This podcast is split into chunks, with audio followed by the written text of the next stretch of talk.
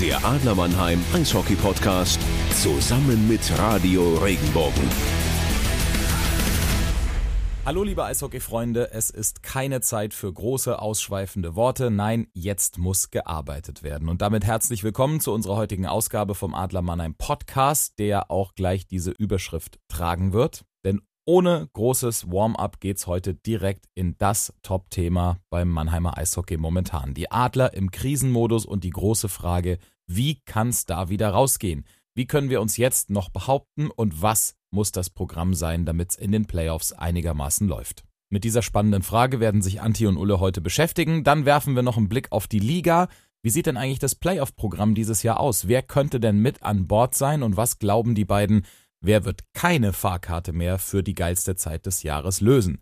Ein Team, das zum Beispiel definitiv nicht mit dabei sein wird, sind die Bietigheim Steelers. Da stellen sich die beiden heute auch die Frage, gibt es da nochmal direkt einen Neuangriff aus der DEL 2 oder war das jetzt erstmal ein kurzes Vergnügen mit zwei Saisons? Also ein kurzes, knappes, aber sehr spannendes Restprogramm jetzt noch für die letzten beiden Hauptrundenspiele. Dafür stehen heute wie immer auf dem Eis Adlerreporter Anti Soramies und Eishockey-Experte Christoph Ullmann. Anti, eine Krise bezeichnet einen über gewissen längeren Zeitraum anhaltende Störung beziehungsweise ja, Zusammenbruch des Systems. Befinden sich die Adler Mannheim in einer sportlichen, vor allem schon in einer längeren sportlichen Krise? Oder haben wir nur einen Systemzusammenbruch, was den öffentlichen Nahverkehr angeht, dass die Zuschauer morgen ins Stadion kommen? Uiuiui, eine sehr, sehr komplexe Frage, Ulle. Normalerweise äh, steigst du nicht so gleich so hart ein, äh, gehst nicht so gleich in die Vollen, aber es ist auch gut, glaube ich, so es ist der Situation auch ähm, absolut geschuldet, dass man direkt hart einsteigt. Also ich muss sagen, es ist momentan eine sportliche Krise, wenn du fünf Spiele verloren hast, wenn du siehst, wie du die verloren hast, dann muss man sagen, ähm, ja, ist es eine absolute Krise, die man momentan hat. Und äh, es ist wirklich viel, viel Arbeit, glaube ich, äh, da rauszukommen. Definitiv und vor allem ähm, gab es ja den letzten Dreier nach 60 Minuten am 24. Januar, Anti. Das ist ja, glaube ich, das äh, ganz, ganz große Problem, dass das Timing gerade einfach sehr, sehr ungünstig ist für diese Niederlagen und du auch ähm, ja nach fünf Niederlagen in Folge jetzt ganz schön federn lässt, was das Selbstvertrauen angeht. Ja, definitiv. Du hattest ja wenigstens äh, vor kurzem noch bis vor fünf, sechs Spielen, hattest du ja die stabilste Abwehr der Liga, die wenigsten Gegentore und äh, hattest wirklich eine Stabilität hinten drin. Vorne hat man sehr, sehr viel Aufwand immer betrieben, hat aber dann das Tor nicht getroffen oder zu selten, um dann eben Spiele zu gewinnen. Aber du konntest dich auf deine Defensive verlassen, aber Jetzt kriegst du halt gegen Augsburg fünf Tore, in Wolfsburg drei Tore. Das ist irgendwo noch okay. Kannst du sagen, okay, gegen Wolfsburg drei Tore ist keine große Schande, aber trotz alledem als Adler musst du den Anspruch haben, trotzdem gegen Wolfsburg mit relativ wenigen Gegentoren äh, zu gewinnen. Dann gegen Berlin fünf Tore kassiert, gegen Köln fünf Tore kassiert, in Frankfurt drei Tore. Also das ist schon, das sind jetzt gerade die letzten fünf Spiele und das waren fünf Niederlagen und so viele Tore. Also dein Prunkstück irgendwo ist kein Prunkstück mehr. Und dann hattest du eine Überzahl, die relativ gut funktioniert hat von Prozent war es immer so bei 23 Prozent. Natürlich hat es Spiele gegeben, wo es nicht so gelaufen ist, aber du hast trotzdem immer wieder die Möglichkeit gehabt, auch in Überzahl was zu reißen. Die funktioniert jetzt momentan gar nicht mehr, deine Unterzahl. Also du bist irgendwo so, hast so ein bisschen den Faden verloren, muss ich sagen. Und das ist wirklich auch die Spielweise gewesen, wenn man das Spiel gegen Augsburg, das schauen wir uns gleich nochmal ein bisschen genauer an. Aber wenn man das sich anschaut, dann, boah, es ist schon, also alle alle Alarmzeichen sind wirklich ähm, da. Also das letzte Mal, Antje, als wir uns unterhalten haben, habe ich vom Bergfest gesprochen. Da hatten wir gesagt, die letzten fünf Spiele der Adler waren nicht ganz so berauschend und jetzt gibt es noch fünf bis zu den Playoffs. Das war unser letzter Podcast und von diesen fünf Spielen, die noch bis zu den Playoffs führten, sind jetzt drei gespielt und da sind wieder drei Niederlagen dabei gewesen. Und jetzt spielst du noch gegen Ingolstadt und gegen Düsseldorf. Ingolstadt ist... Ähm, aktuell Zweiter und Düsseldorf Fünfter, also einen Platz hinter dir. Das sind jetzt zwei richtig, richtig große Aufgaben äh, für die Adler. In der Formtabelle, ich hatte das ja das letzte Mal erzählt, dass ich immer auf Flashscore in die Tabelle gucke und da gibt es eine Formtabelle, das sind die letzten fünf Spiele. Da ist aktuell München auf eins, Wolfsburg auf zwei, Straubing auf drei, Köln auf vier und da kannst du gerade so runtergehen. Und Tabellenletzter sind die Adler Mannheim in der Formtabelle mit einem Punktequotienten von 0 5,4 aus den letzten fünf Spielen. Torverhältnis von 12 zu 21. Also die Formkurve zeigt definitiv ganz, ganz steil nach unten. Und was muss aus deiner Sicht jetzt passieren in den letzten beiden Begegnungen gegen Ingolstadt und Düsseldorf, dass du dich da ein bisschen am eigenen Schopf herausziehst, dass du für die Playoffs bereit bist?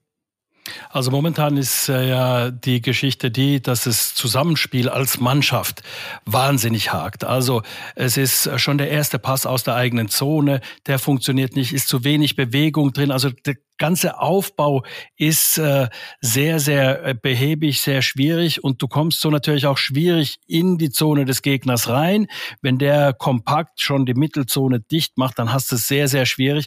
Also das ist der eine Punkt. Und momentan hält man sich damit über Wasser, dass man individuelle Klasse hat. Man hat individuell sehr, sehr starke Spieler. Das ist ja überhaupt kein Zweifel. Nur individuell starke Spieler kommen ja nur dann auch zum Vorschein, wenn die Mannschaft gut spielt. Also wenn die Mannschaft wirklich also als Mannschaft auftritt, dann kommen die wirklich auch raus, die die äh, wirklich was am Schläger können, die läuferisch stark sind, die gute Einzelaktionen auch mal machen können, aber nur von Einzelaktionen kannst du nicht leben. Und das ist so ein bisschen der Punkt gewesen, dass es viele Spieler versuchen, weil irgendwo das Vertrauen in das Mannschaftssystem, in die mannschaftliche Geschlossenheit erschüttert ist, dann ist es eben so, dass du anfängst dann mit Einzelaktionen. Das ist ganz normal, das ist eine ganz normale menschliche Reaktion. Spricht sogar für den Charakter der Spieler, die sagen, Mensch, dann versuche ich es halt alleine. Aber so gewinnst du keinen Blumentopf momentan. Im modernen Eishockey kannst du diese, diese ähm, Tops Guild Players, die können da nicht alleine das Ganze reißen. Die können mal ein Spiel entscheiden, aber nur, wenn die Mannschaft entsprechend auch spielt. Dann können sie auch entscheidende Tore äh, schießen. Aber dass du hinter deinem eigenen Tor die Scheibe holst und dann nach vorne läufst, zwei, drei, vier, fünf Spieler ausspielst und dann das Ding in den Winkel zimmerst, also das sind da Sachen, das gelingt äh, ja das habe ich Eigentlich in der U13 nie. gemacht, Anti. In der genau. U11 und in der U13. Da kam der Trainer und hat gesagt, Christoph, hol dir hinten die Scheibe und lauf durch. Aber das geht natürlich, wenn du älter wirst, äh, nicht mehr. Aber wenn du jetzt auf die letzten beiden Spiele guckst, glaubst du, dass ein Sieg morgen gegen Ingolstadt oder vielleicht auch ein Sechs-Punkte-Wochenende ähm, das Ruder rumreißen kann? Oder liegt es jetzt aus deiner Sicht gar nicht so an den spielerischen, ähm, wie du es bezeichnet hast, hinten der Aufbau oder wenn du eben ins Drittel reinkommst? Weil das passiert ja schon zwischen den Ohren. Also das ist ja schon jetzt was, wo die Jungs auch mental angeschlagen sind, weil du kannst ja, ähm, ich sag mal, fast aus dem Vollen schöpfen, was das Lineup angeht. Du hast wirklich gute Jungs, die auf dem Eis sind, aber du kriegst es gerade nicht hin. Also ist es für dich jetzt auch unglaublich wichtig, wie die nächsten zwei Spiele ausgehen? Oder ist es nach dem Wochenende viel, viel wichtiger, wie die Mannschaft arbeitet, was in der Kabine passiert, wie mit den Jungs gesprochen wird und wie du dich auf deinen Gegner fürs Viertelfinale vorbereitest. Was ist da für glaub, dich so der, der Ansatz oder auch äh, was kann da entscheidend sein? Also ich glaube, dass äh, es ist genug geredet worden. Also geredet ist genug. Jeder weiß, auf was es ankommt. Du musst doch keinen keinen rausschnappen aus der Kabine und sagen, weißt du, wo wir stehen? Weißt du, was alles passieren kann, wenn wir jetzt weiter verlieren? Wenn wir weiter verlieren, wenn wir die nächsten sechs Spiele verlieren, dann sind wir nämlich im Urlaub. Und ähm, das möchte natürlich niemand. Jeder spielt für diese Jahreszeit, die jetzt beginnt. Nicht umsonst sagt man auch, äh, dass es die fünfte Jahreszeit beim Eishockey ist. Also alle spielen dafür. Und jetzt also muss niemandem mehr gesagt werden, hey, wir müssen wieder dahin kommen, wo wir waren, irgendwann ähm, zu Beginn, zum, im ersten Drittel der Saison, wo man vorne immer mitgespielt hat, im erste Hälfte der Saison auch. Also, sondern jetzt muss man es machen. Also jetzt ist es äh, Ärmel hochkrempeln und machen. Und da brauchst du, und das ist eben das, du brauchst dieses Erfolgserlebnis. Du musst jetzt diese, diesen, diese Spirale nach unten unterbrechen und dieses Erfolgserlebnis erzwingen. Und das machst du über einfaches Eishockey, über harte Arbeit und auch den Kampf, diesen Siegeswillen zeigen. Und wenn du es eben nicht komplex mit komplexen Spielzügen äh, hinbekommst, dann machst du das einfachste Eishockey, was du spielen kannst, um dann wirklich auch dir den Sieg zu erzwingen oder die Punkte zu erzwingen. Und da ist natürlich auch Ingolstadt ein sehr, sehr guter Gegner, wie ich finde. Es könnte jetzt nichts Schlimmeres passieren, als gegen Bietigheim zu spielen, weil da kannst du, äh, da, wenn du 6-0 gewinnst, heißt ja, ja, klar, äh, du musst ja die erschlagen, wenn du oben mitspielen willst. Also jetzt kommt einer, ein Gegner, der ist am zweiten Platz fest zementiert, der geht weder nach oben noch nach unten, also Ingolstadt, und du kannst zeigen, dass du diese Top-Teams auch schlagen kannst wieder und dass du selbst ein Top-Team bist. Deswegen ist es ein unfassbar wichtiges Spiel gegen Ingolstadt. Für mich ist jetzt ganz, ganz wichtig, wenn du in dieses letzte Wochenende gehst, ähm, was wirklich Wechsel für Wechsel passiert. Also das Ergebnis ist für mich absolut zweitrangig aktuell, weil du hast jetzt einfach ein paar Jungs auch in der Truppe, die unsicher sind. Das ist völlig normal. Eine, eine Dynamik ist ansteckend, wenn sie positiv ist, dass dich ähm, Jungs mitreißen können, wenn du auf einer Erfolgswelle schwimmst. Dann ähm, zeigt sich das auch in einer sportlichen Leichtigkeit. Aber jetzt wirst du sicherlich den ein oder anderen da drin sitzen haben, der etwas verunsichert ist, der natürlich auch den Druck spürt, den man in Mannheim hat und vielleicht auch mit seinem eigenen Spiel ein bisschen hadert. Und jetzt gibt es natürlich ganz viele Faktoren, Anti, die auch von außen auf dich einfließen. Das können können Pfiffe von den Rängen sein. Wenn du vielleicht gegen eine Mannschaft wie Ingolstadt morgen erstmal in Rückstand gerätst, wie trittst du dann auf? Und da ist es jetzt für mich unglaublich entscheidend, wie die Mannschaft zusammenrückt, ob man sich gegenseitig unterstützt, ob man für den anderen mitläuft. Ähm, nicht die Arbeit des anderen machen, jeder muss seinen Job machen, aber wie du wirklich ähm, geschlossen als Mannschaft an diesem letzten Wochenende agierst. Und egal wie das Spiel morgen ausgeht, ob du jetzt gewinnst oder verlierst gegen Ingolstadt, du musst zwei Tage später nach Düsseldorf reisen und triffst dort wieder auf eine Mannschaft, die wirklich die ganze Saison schon kompakt und als Mannschaft auftritt, die sehr gut in der Defensive spielt. Also du hast jetzt am Freitag eine offensiv starke Mannschaft mit dem ERC Ingolstadt zu Gast und dann trittst du bei einer sehr defensiv starken Mannschaft in Düsseldorf an und beide Teams sind in der gleichen Situation, beide Gegner sind in der gleichen Situation, dass sie sich auch für die Playoffs vorbereiten.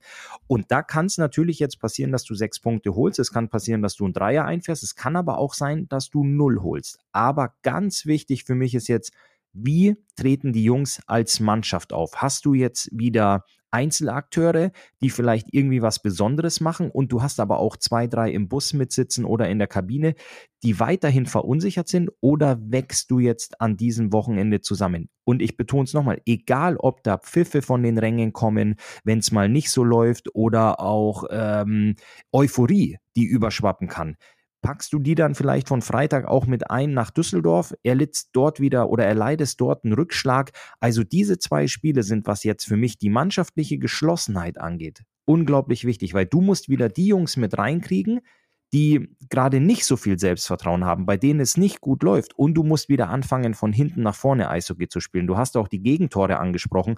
Und wir wissen ja, dass du jetzt auch einen ganz jungen Mann da hinten zwischen dem Pfosten stehen hast. Der kennt diese Situation ja gar nicht. Und da musst du dein Fundament wieder gießen. Wir sind mal in einer Krisensituation. Ich habe für die Kölner Haie gespielt, in der Kabine gesessen. Und da ist John Tripp ist aufgestanden, ist vorne ans Flipchart gegangen und hat eine klassische Pyramide aufgezeichnet und hat dann so ein bisschen rumgefragt. Ich weiß nicht, ob der mal ein Psychologiebuch gelesen hat oder was und er hat wirklich gefragt. Beim Woolworths ähm, gab es die mal im Angebot, ja. Ja, und er hat dann wirklich gefragt, ähm, wo jeder sich sieht. Und viele Jungs haben sich dann oben eingestuft und haben gesagt, naja, ich bin so ein zweite, dritte Reihe Spieler irgendwo in der Mitte von der Pyramide. Und er hat gesagt, Jungs, wir brauchen aber alle alle Jungs, die wir sind, wir brauchen uns ganz unten in der Pyramide, weil wir sind das Fundament. Und wenn da einer rausbricht, wegbricht, verletzt, krank, ähm, kein Selbstvertrauen oder einfach ein schlechtes Spiel, dann muss jemand anders, wie beim klassischen Tetris früher, der muss nach unten reinrutschen und muss dieses Fundament wieder füllen.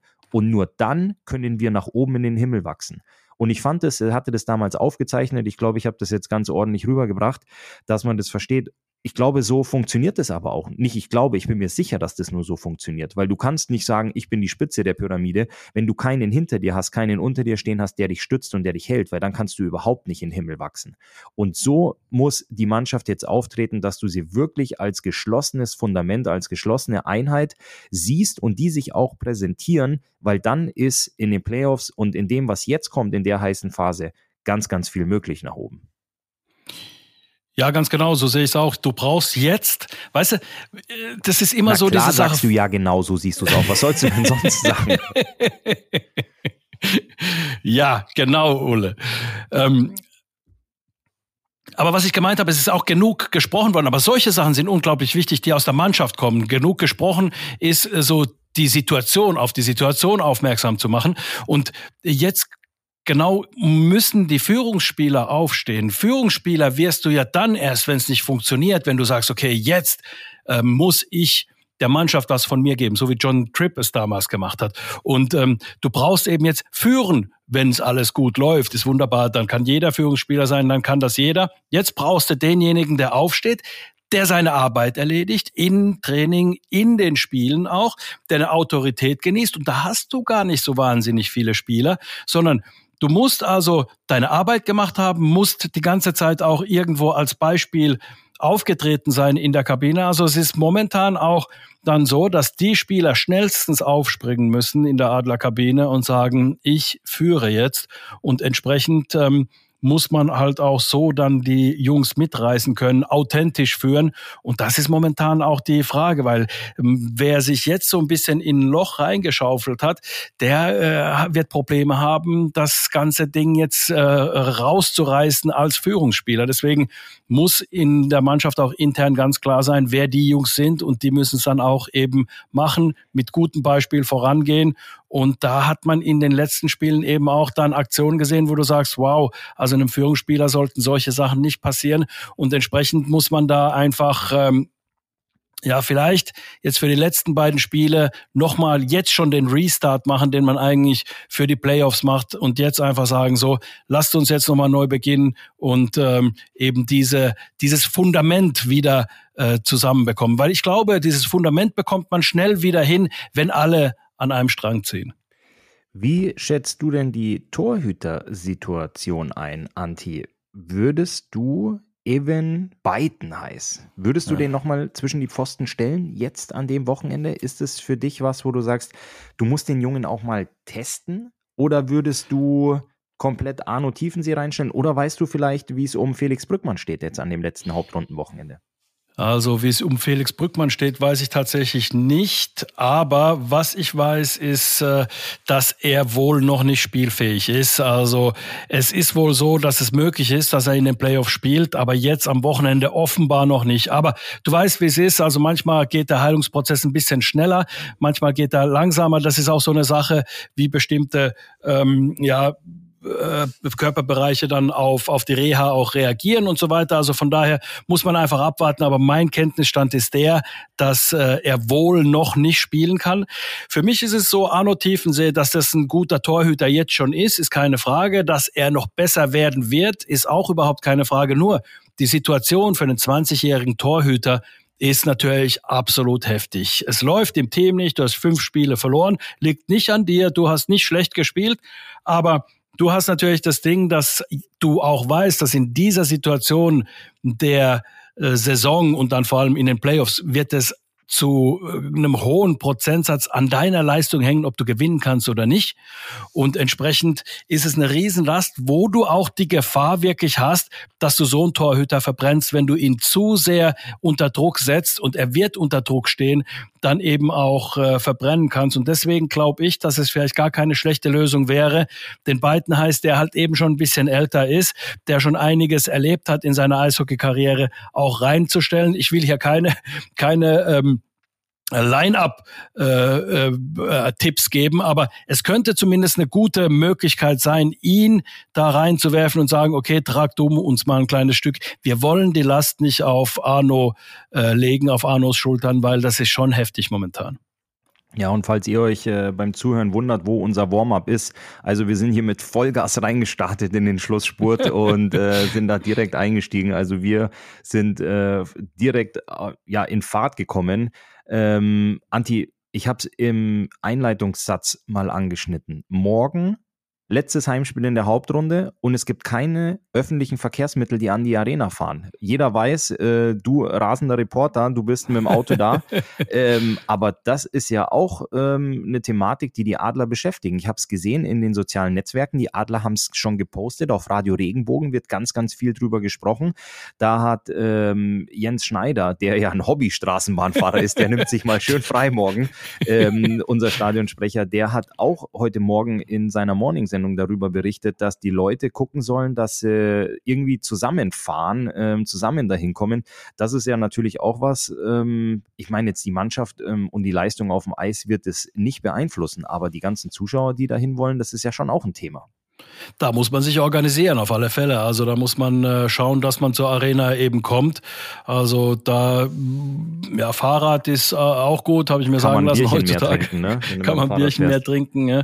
Das letzte Heimspiel darf man nicht vergessen, kann, sollte man auch feiern und ich hoffe, dass die Mannschaft auch Grund äh, zum Feiern gibt. Aber das ist absolut was. Also ähm, macht's so, ähm, dass ihr euch wirklich da früh genug drum kümmert, dass ihr an die Arena eben kommt, damit ihr dann eben auch das Spiel anschauen könnt. Es ist äh, ja nicht ohne. Für die Mannschaft wird es relativ irrelevant sein. Du weißt, wie es ist. Die kommen da dann mit Fahrgemeinschaften, beziehungsweise manchmal sind es auch die Frauen, die die Spieler dann einfach an die Arena fahren und dann äh, später mit dem Auto nachkommen, nochmal kommen. Also von daher ist es schon so, dass, ähm, dass die Jungs da hinkommen werden, aber schaut bitte, dass ihr hinkommt. Und ja, ich weiß, dass auch die Fanlager sehr zweigespalten äh, sind. Äh, die einen sagen, okay, ich unterstütze, egal was ist. Die anderen sagen, Ole, ähm, die Mannschaft hat jetzt so schwach gespielt, ich stelle die Unterstützung ein.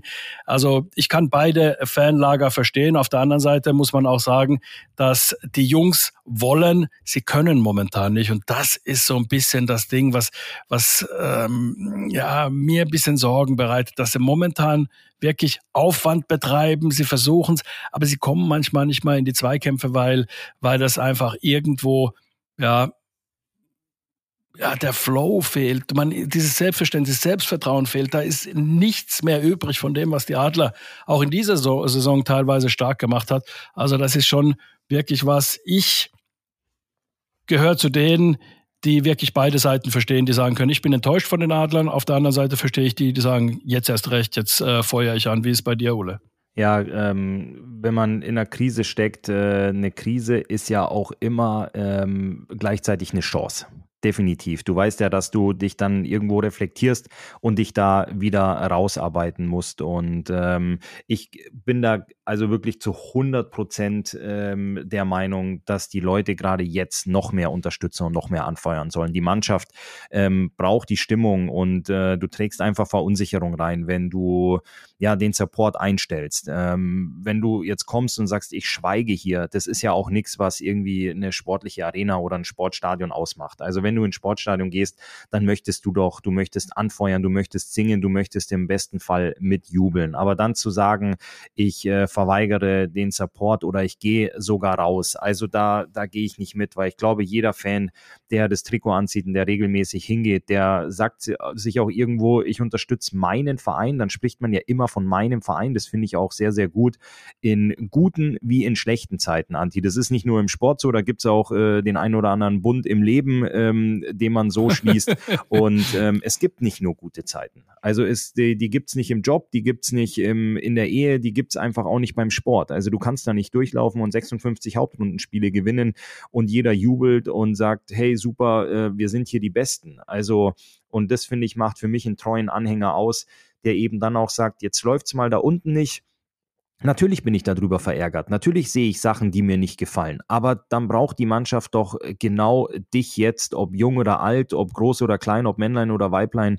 Unterstützt die Mannschaft, feuer sie an. Natürlich sind es auch Reaktionen, dass man mal abwinkt oder mal laut aufstöhnt, wenn was nicht so läuft. Und äh, ich kann auch den einen oder anderen Fan verstehen, der vielleicht ein bisschen eher nach Hause geht, wenn äh, der Gegner jetzt äh, die das Spiel so gedreht hat, dass er auf der Siegestraße ist. Das kriege ich auch mit. Aber dennoch, ähm, die Mannschaft unterstützen, glaube ich, ist, ist das, was, ähm, ja, was die Jungs brauchen, wenn es mal eben nicht läuft, weil unter dem Helm und unter dem Trikot steckt am Ende des Tages auch nur ein Mensch. Und je nachdem, mit was du den konfrontierst, ähm, kehrt da auch mal Verunsicherung ein. Ähm, das sollte nicht sein, sondern ähm, du möchtest ja gemeinsam wieder ähm, auf die Siegestraße kommen und deswegen supporten, unterstützen, ähm, weitermachen, weil wenn jetzt auch schon so zahlreich die Leute in die Arena kommen, wie zuletzt gegen Berlin oder ich glaube, morgen ist auch ausverkauft, dann Vollgas von den Rängen und versuchen die Mannschaft da dann auch mal ein, ein paar Minuten, ein paar Spielminuten zu tragen, zu führen, zu leiten und natürlich dann auch den Gegner durch die Lautstärke ähm, versuchen zu verunsichern oder auch einzuschüchtern. Was überhaupt nicht geht, das muss ich ganz klar sagen, wenn da ist mir auch die, die Hutschnur geplatzt, der Kragen geplatzt, wie man auch das immer, äh, Hutschnur geht, glaube ich, hoch und der Kragen platzt, was auch immer man dazu sagen will. Da war ich richtig auch sauer, das habe ich auch äh, bei meiner Webradio-Übertragung gesagt. Da war Fabrizio Pilou an der blauen Linie des Gegners, die Scheibe springt so ein bisschen, das war gegen Ende des Spiels und die, die, die Scheibe springt da so ein bisschen und der kann gerade noch so die Zone halten, kann nicht mehr schießen, hat da ein bisschen Probleme, die Scheibe zu kontrollieren. Auf einmal pfeifen Leute und rufen, also so äh, wirklich so geht so ein Raunen durch. Da habe ich das hast also du das hier geht, im Podcast gesagt letzte Woche. Genau, habe ich habe ich habe ich schon mal gesagt und, und und da muss ich wirklich noch mal ganz klar sagen, also das ist wirklich was einzelne Spieler auszupfeifen oder oder ähm, ja anzugehen, sage ich mal. Das ist was, da sage ich, das ist ein absolutes No-Go, weil vor allem junge Spieler die äh, werden sehr, sehr schnell äh, verunsichert. Dann helfen sie weder äh, dem eigenen Team, für sich selbst ist es unfassbar schwierig, dann auch wieder das Selbstvertrauen zu bekommen. Also von daher muss man wirklich nochmal sagen, also das ist was, was, äh, dafür habe ich kein Verständnis. Für alle anderen Reaktionen habe ich dann irgendwie äh, schon Verständnis, wo ich sagen kann, okay, ähm, die, die, die Fans haben natürlich auch irgendwo eine Erwartungshaltung, die man natürlich auch zu Recht hat, wenn man Adler-Fan ist, dass man bestimmte Sachen erwarten kann und äh, entsprechend dementsprechend, ja, also ich kann nur äh, sagen, ich gehe positiv morgen in die Arena. Heute ist äh, Donnerstag. Äh, morgen ist dann das große Spiel. Ich gehe da positiv hin, weil ich überzeugt von bin, dass die Adler in der Lage sind, das Ganze zu drehen. Sie müssen nur gemeinsam wieder äh, auf die Siegesstraße kommen, gemeinsam die, ähm, ja, den Weg wiederfinden, um erfolgreich Eishockey zu spielen.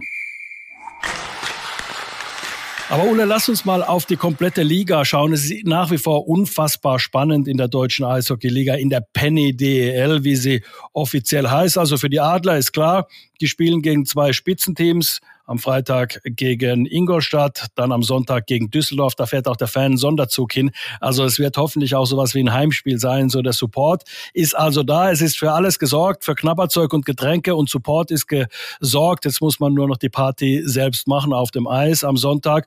Aber wenn wir uns das Ganze anschauen, okay, der erste Platz ist klar mit München, zweiter Platz Ingolstadt ist auch klar. Den können sie sich vielleicht gerade Grad von Straubing noch irgendwie streitig machen äh, lassen. Aber, aber sagen wir mal, der zweite Platz ist sicher 100 Punkte für Ingolstadt sehr, sehr gut. Aber dann lass uns mal auf den sechsten Platz schauen. Also da ist eigentlich ähm, die Frage, schafft's Köln oder schafft's Wolfsburg? Also das ist, glaube ich, für mich so die äh, Frage. Oder fliegt Düsseldorf da nochmal runter auf den siebten Platz. Wenn du dir die Tabelle anschaust, was ist deine Prognose? Also wenn ich mich vor dem Wochenende festlegen müsste im Wettbüro, lieber Anti, dann würde ich sagen, dass die Grizzlies Wolfsburg aus den Top 6 rausrutschen, weil das Restprogramm mit einem Heimspiel gegen die DEG und einem Auswärtsspiel in Ingolstadt kein einfaches ist. Also ich würde tippen, dass die DG und der KIC, die beiden rheinischen Clubs, sich da oben einbuchen unter den Top 6 und dann ähm, ja mit Wolfsburg einer in die erste Playoff-Runde runterrutscht und wer da aber oben noch reinkommt, Anti, wer da noch einstempelt von den Plätzen ähm, 10, 11, 12 und 13, da möchte ich mal deine Prognose wissen, weil Bremerhaven ist fix in der ersten Playoff-Runde, genauso wie Nürnberg. Nürnberg aktuell Neunter. Mhm. Dann sag mir mal bitte, ist es Frankfurt, wird es Iserlohn, Schwenningen oder gar die Eisbären? Was ist deine Meinung, Anti? Wohin würdest du dein Rentenfonds verwetten. äh, ganz kurz vorher noch, es ist interessant, Wolfsburg spielt ja gegen dieselben Gegner wie die Adler noch in den letzten Spielen. Natürlich äh, am Freitag gegen äh, Düsseldorf und dann am Sonntag gegen Ingolstadt. Also das ist auch eine, auch eine ganz äh, interessante äh, Konstellation. Also dass es da, dass die Adler und ähm, die Wolfsburger dieselben Gegner haben. Aber um auf deine Frage zu antworten, äh, Ole, es ist unglaublich schwer zu sagen. Also ich kann dir sagen, Bietigheim und Augsburg werden da nicht mitmachen. So, da würde ich meinen Rentenfonds drauf äh, setzen. Aber ansonsten, also ich sag, dass die Iserlohner draußen bleiben. Für die Schwenninger tut mir es leid. Und dass Berlin den zehnten Platz von den Frankfurtern noch einnimmt. Also die Frankfurter haben bisschen das Problem, dass sie sehr, sehr stark begonnen haben, dann so ihre, äh, ihren Knick gehabt haben und vielleicht da, wo sie leistungsmäßig hingehören, gerade auch sind, nämlich um den zehnten Platz rum. Und Berlin hat ja schon irgendwo gezeigt, dass sie sich aus dieser Misere, in der sie stecken, auch rausziehen können, haben ein paar sehr gute Spiele gemacht und könnten es tatsächlich schaffen. Also ich sage, ich lege mich fest, das wird die Sensation. Berlin wird Zehnter. Und leider nicht mit dabei Frankfurt, Schwenningen und Iserlohn. Witzigerweise, Anti, am äh, Freitag kommt es zu der Begegnung der Eisbären Berlin in Augsburg und die Löwen Frankfurt sind in Nürnberg. Am Sonntag, am allerletzten Spieltag, ist Augsburg wieder mit im Geschehen, denn Augsburg spielt in Frankfurt mhm. und die Eisbären spielen gegen Schwenningen. Mhm. Wird Augsburg vielleicht hier der Partycrasher für entweder Frankfurt oder die Berliner, was die erste Playoff-Runde angeht? Ich könnte mir nämlich schon vorstellen, ich bin äh, morgen in Augsburg beim Spiel gegen die Eisbären mit dem Fernsehen im Einsatz. Ich könnte mir schon vorstellen, dass die Augsburger Bock drauf haben, jetzt wo die Saison echt beschissen gelaufen ist, dass sie nochmal ein ordentliches Feuerwerk ähm, abliefern zu Hause, um sich bei den Fans ähm, auch zu bedanken und ähm, ja, so ein bisschen erhobenen Hauptes aus der Saison ausstempeln und dann halt abwarten müssen, was in der zweiten Liga passiert. Aber jetzt gab es einen Heimsieg gegen die Adler in Overtime und jetzt kommen nochmal die Eisbären ins Kurt-Frenzel-Stadion. Also vom Tanzpartner, den die Augsburger dann nochmal im Kurt-Frenzel-Stadion begrüßen dürfen, sind es schon zwei sehr hochkarätige Namen. Die Adler sind jetzt geschlagen worden und ähm, vielleicht haben die Augsburger da echt Bock drauf, nochmal ein schönes Fest zu Hause zu feiern und vermiesen den Berlinern jetzt vielleicht sogar nochmal den Schlussspurt? Ja, zumal die Augsburger zum ersten Mal tatsächlich die Möglichkeit haben, drei Spiele in Folge zu gewinnen. Also die haben jetzt zwei in Folge gewonnen und könnten jetzt also den dritten Sieg holen, spielen ohne Druck. Und du hast richtig gesagt, die wollen nochmal ordentlich die Saison zu Ende bringen. Es ist äh, viel, viel Unwägbarkeit dort gewesen bei ihnen. Also ähm, ich behaupte nach wie vor, dass die Mannschaft nicht so schlecht war, sondern äh, wie sie jetzt am Ende dastand, sondern sie haben sind teilweise mit Verletzungen geplagt gewesen, was die Torhüter angeht. Dann natürlich auch irgendwo so einen Abwärtsstrudel gehabt, wo sie dann selbst nicht mehr so rausgekommen sind, wie sie sich das vorgestellt haben, wo es einfach äh, so ist, es läuft nicht und läuft nicht. Die haben, was weiß ich, wie viele Spiele gehabt, die sie nur mit einem Tor verloren haben, wo es dann irgendwo äh, sehr, sehr knapp zuging. Also die sind nie so richtig hergespielt worden. Von daher traue ich ihnen tatsächlich zu, dass sie die Eisbären schlagen. Das würde dann gegen meine These sprechen, dass die Eisbären es noch schaffen. Also, aber ich traue es den Augsburgern durchaus zu und äh, wie es halt auch so ist, äh, die Mannschaft. Ich habe mit äh, Ryan Kaffner gesprochen am äh, Dienstag, als die Adler dort waren, als wir mit den Adlern dort waren. Und der hat gesagt, also uns geht es in der Mannschaft nur noch darum, wir wollen für die Fans spielen, wir wollen für die Stadt Augsburg spielen, wir wollen denen wenigstens ein bisschen was zurückgeben. Und ähm, ja, von daher zuzutrauen ist es ihnen. Gucken wir, wie das Spiel an sich läuft. Aber ich finde es super, dass es wirklich nochmal am Ende so spannend ist. Das unterscheidet halt das Eishockey dann schon vom Fußball alleine, dass es hier so eng zugeht in diesen Bereichen, die äh, interessant sind äh, für die Liga, eben die Playoff-Teilnahme, Heimrecht, Playoffs und so weiter. Das eine. Und dann eben auch, dass es dann zu den Playoffs kommt. Und da kann immer einiges passieren. Von daher, um das nochmal äh, in Richtung Adler den Bogen zu schwingen, ich glaube trotzdem dran, dass du irgendwie die Saison noch gut beenden kannst, indem du eine gute Playoff-Runde spielst. Also das gilt natürlich auch für die Berliner, falls sie es schaffen sollten. Also jeder, der so ein bisschen eine enttäuschende Saison gespielt hat, kann da einiges wieder gut machen für sich selbst und natürlich auch für seine Fans. Definitiv. Und im Kurt-Frenzel-Stadion ist es auch morgen ausverkauft gegen die Eisbären Berlin. Also da merkt man, dass die Fans die Mannschaft supporten, ähm, was auch immer dann der Antrieb ist. Vielleicht ist es jetzt die zwei Spiele in Folge, die gewonnen wurden. Vielleicht sagt der Fan aber auch, ich möchte nochmal hin, wenn es äh, vielleicht auch ähm, für ein Jahr oder ein bisschen länger das letzte Mal DEL Eishockey sein mag. Aber natürlich ist mit Mannheim und Berlin sind es schon zwei Hochkaräter. Und äh, du sagst es, da ist Eishockey schon was ganz Besonderes auch, dass die Jungs sagen, wir machen das für die Stadt, wir machen das für den Verein, wir machen das für die Fans.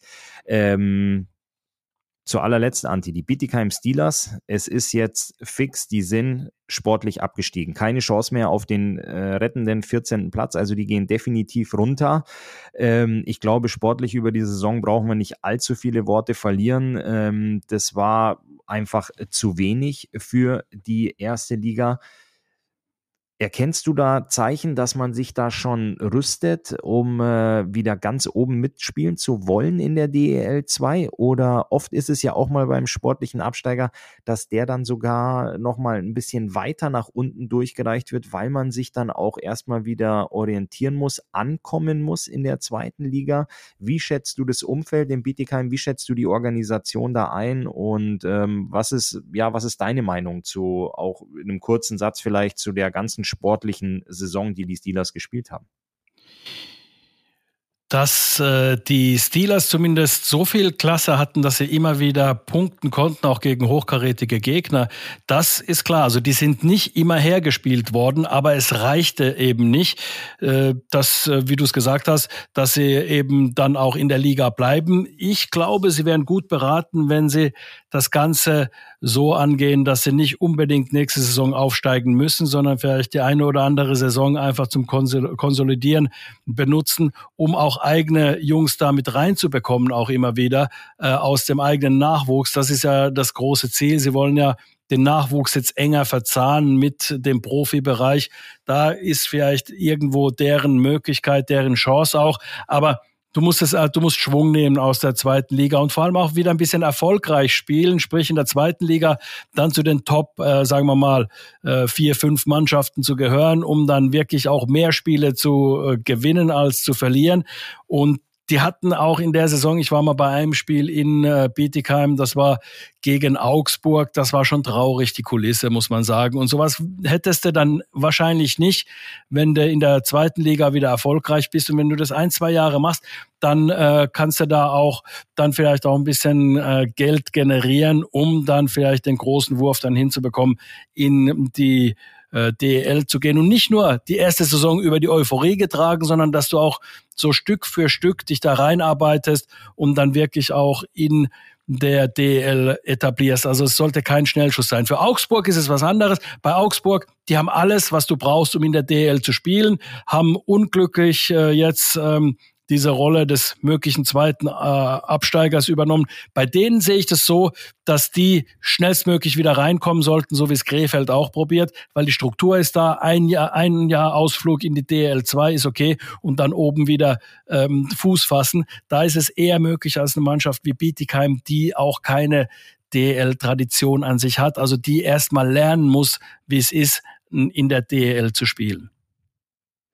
Ja, und dann, äh, wir werden das ja weiter beobachten. Wir haben uns aber heute mal nicht mit der zweiten Liga beschäftigt, aber Kassel, wie die in die Playoffs starten werden in der DL2 und wenn dieser Standort hochkommt, die haben ja auch ganz, ganz viel DEL-Historie. Ähm, das wäre auch ein absoluter Zugewinn in meinen Augen für die Liga, weil man da ja auch in Kassel weiß, was man tun muss, um oben zu bleiben. Ähm, Frankfurt hat das dieses Jahr sehr, sehr gut gemacht. Ich bin gespannt, ähm, was sie jetzt in dem Schlussspurt hinbekommen. Aber Anti, ich bin mit deiner Hauptrunde auch sehr zufrieden. Da kriegst du von mir, auch wenn es äh, von meiner Seite nicht viel Lob in deine Richtung gab, aber das war schon eine gute, konstante Leistung von dir, ähm, darauf kann man aufbauen, würde ich sagen. Da ist, äh, ich bin kein Schönspieler, weißt du, sondern ich, bei mir gibt's immer konstanten Kampf, Kampf und Kampf und Krampf. Das liegt oft Kampf ganz, ganz Krampf. eng beisammen. Ja. Aber das war von dir eine gute Leistung in der Hauptrunde. Ich bin auch sehr, sehr gespannt. Ich habe es angesprochen, ich bin jetzt in äh, Augsburg gegen Berlin morgen im Einsatz und am Sonntag bin ich von den Kölner Hain eingeladen. Die haben ja dieses 50-jährige Vereinsjubiläum, die haben da nochmal ein paar alte Weggefährten eingeladen beim ausverkauften Spiel in der Lanxess Arena gegen die Bietigheim Steelers. Ähm, deswegen werde ich mir zwei Spiele im Schlussspurt nochmal live angucken. Für Köln kann es ja auch um die Wurst gehen und am Freitag äh, müssen die Eisbären ja auch ein Dreier einfahren, wenn sie weiterhin im Kampf um, um Platz 10 im Rennen bleiben wollen. Dementsprechend freue ich mich, zwei Spiele live erleben zu können. Du bist bei den Adlern dabei und äh, dann geht's nächste Woche, Anti, schon los mit der ersten Playoff-Runde. Also dann geht's für uns auch Schlag auf Schlag weiter. Ähm, da müssen wir gucken. Die Mannschaften sind jeden zweiten Tag im Einsatz, was wir dann für ein Pensum abrufen müssen, um äh, euch da draußen am Ball zu, informieren, zu bleiben. Ja. Am Ball zu bleiben, genau. Also ich werde meinen Schläger tapen, ich werde meine Schlittschuh schleifen und ich werde mein Mikrofon eingesteckt lassen, ähm, dass wir da, ja. Standleitung, da, Standleitung, Ole. dass wir das Tempo halten können. Ja, genau. Also wir werden natürlich, wir müssen natürlich auch den Takt erhöhen, dann was äh, was die Playoffs angeht. Das werden wir auch tun. In den Pre-Playoffs gibt's uns einmal und ähm, dann äh, in den Playoffs dann wirklich, äh, da müssen wir den Takt erhöhen. Das werden wir tun, um nicht dann von ähm, Spielen zu sprechen, die schon langs, schon lang dann ähm, ja zur Geschichte gehören. Ein kleines Overtime, kleine Overtime gibt's aber noch, Anti. Da werde ich dich jetzt nochmal ganz kurz herausfordern. Ich möchte von dir hören aus dieser DEL-Hauptrunde. Wer ist für dich deiner Meinung nach der Torhüter des Jahres? Wer ist der Verteidiger des Jahres? Und wer war der beste Stürmer? Ähm, ja, ich würde sagen, um beim Torhüter anzufangen, würde ich fast sagen Hauke Land. Wir Du erwischst mich kalt, ich habe mich nicht vorbereitet, aber ähm, ich sage Haukeland und zwar einfach aus dem Grund, weil wenn du dir die Mannschaft der DEG anschaust, die Mannschaft ist äh, okay besetzt, keine Frage, aber die hat sehr, sehr gut performt. Die ist auch, wie du es vorhin schon mal kurz angesprochen hast, taktisch eher defensiv ausgerichtet und du kannst dann, äh, wenn du einen guten Torhüter hast, wirklich dann auch so performen, wie die Düsseldorfer EG das gemacht hat. Deswegen wäre für mich wahrscheinlich Haukeland derjenige, den ich als Torhüter Top-Torhüter rausnehmen würde, nicht gestützt auf irgendwelche Quoten, sondern einfach nur, welchen Wert er für die Mannschaft hatte. Also ist es für mich Haukeland und dann der beste Stürmer, da gibt's ein paar, aber wer mich wirklich beeindruckt hat, weil er auch die Mannschaft sehr gestützt hat, wichtiger Spieler für die Mannschaft war, war Carter Roney von äh, Frankfurt. Der hat eine sehr, sehr starke Saison gespielt. Der hat äh, ungefähr einen Punkt pro Spiel ähm, gemacht und äh, war sehr wichtig als Center der ersten Reihe. Dominik Bock hat äh, sehr von ihm profitiert, hat, äh, er hat Dominik Bock so stark gemacht. Die haben sich natürlich gegenseitig stark gemacht, aber Dominik Bock hat sehr, sehr von ihm profitiert und entsprechend konnte sein Leistungsvermögen auch dann abrufen. Also von daher würde ich sagen, im, im Sturm muss man schon äh, Carteroni mit Sicherheit nennen, auch wenn er nicht ganz vorne bei den, äh, den Top-Performern, was die Punkte angeht, ist, aber trotz alledem äh, sehr, sehr stark. Und bei den Verteidigern, hat mir sehr gut gefallen, weil er auch nicht in einem Top-Team gespielt hat. In Schwenningen ist Wille Lajunen, der wirklich auch äh, defensiv stark ist, der äh, das Powerplay angekurbelt hat bei äh, den Schwenningern, defensiv stark, guten Pass gespielt hat, super Spielverständnis. Also das sind die, aber da gibt's natürlich auch den einen oder anderen, den man da nicht vergessen darf. Aber das ist jetzt ad hoc, würde ich die jetzt einfach nehmen. Das ist schön, Anti, dass du es immer wieder schaffst, einen Finnen mit einzubauen, wenn du dir dein Wunschteam bastelst oder auch irgendjemand erwähnen musst. Also Respekt dafür, ähm, gut hinbekommen wieder. Anti, ich freue mich. Das war, äh, ein, ja, ich würde sagen, wir sind, wir sind in Stimmung für die heiße Phase. Wir sind absolut in Hochform. Ähm, ich freue mich auf das Wochenende und ich freue mich dann auch drauf, das Ganze, die ganze Hauptrunde abzuschließen ähm, nächste Woche, um uns dann wirklich auf das zu konzentrieren und darüber zu sprechen, was ähm, wir alle als äh, Lieblingszeit, schönste Zeit, geilste Zeit oder auch fünfte Jahreszeit, das versteht man im Rheinland manchmal ein bisschen anders, aber bezeichnen wollen, die Playoffs und ja, ich freue mich, Anti. Vielen Dank. Ich freue mich auch sehr, Ole. Wir hören uns schon bald wieder. Uns gibt es dann wieder im Podcast.